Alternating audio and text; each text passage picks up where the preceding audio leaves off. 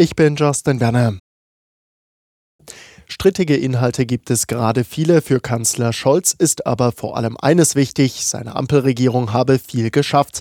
Das betonte der Kanzler bei der Kabinettsklausur auf Schloss Meseberg. Alles das, was manche uns im letzten Jahr vorhergesagt haben und unserem Land das ist nicht eingetreten und das ist die Leistung, auf die wir jetzt aufbauen. Streit in der Ampel gibt es derzeit trotzdem unter anderem beim Thema Verkehr und Kindergrundsicherung.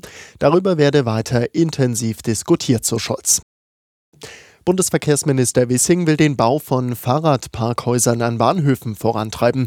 Dem Redaktionsnetzwerk Deutschland sagte er, es fehlten bundesweit knapp 1,5 Millionen Abstellplätze. Bis 2026 sollen laut Bericht deshalb 110 Millionen Euro investiert werden. Viele Menschen würden Rad und Bahn häufiger nutzen, wenn sie ihr Fahrrad am Bahnhof sicher abstellen könnten, so Wissing. Die Ankündigung von Bayerns Ministerpräsident Söder, noch im ersten Halbjahr eine Klage gegen den Länderfinanzausgleich einzureichen, trifft in der Ampelkoalition auf scharfe Kritik. Der finanzpolitische Sprecher der SPD-Bundestagsfraktion Schrodi bezeichnete Söders Aussagen als reine Wahlkampffolklore. Der Welt sagte er, Söder habe den Länderfinanzausgleich federführend verhandelt und als großen Wurf bezeichnet.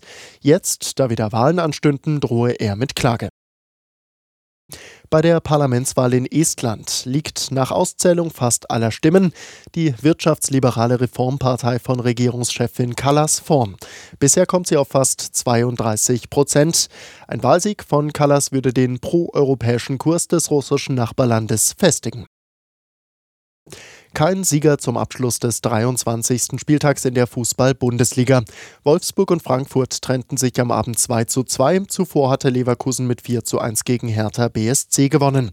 Und die Formel 1 ist in Bahrain in die neue Saison gestartet. Den ersten Rennsieg im neuen Jahr holte sich Weltmeister Max Verstappen im Red Bull.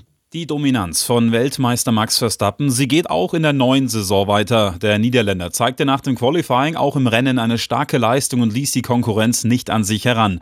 Zweiter wurde sein Teamkollege Sergio Perez. Die Überraschung gab es auf Platz 3. Fernando Alonso, der Altmeister und zweifache Weltmeister, fuhr in seinem neuen Auto, dem ersten Martin, gleich aufs Podium. Er profitierte dabei vom Aus des auf Platz 3 liegenden Charles Leclerc im Ferrari. Nico Hülkenberg wurde bei seinem Debüt im Haas 15.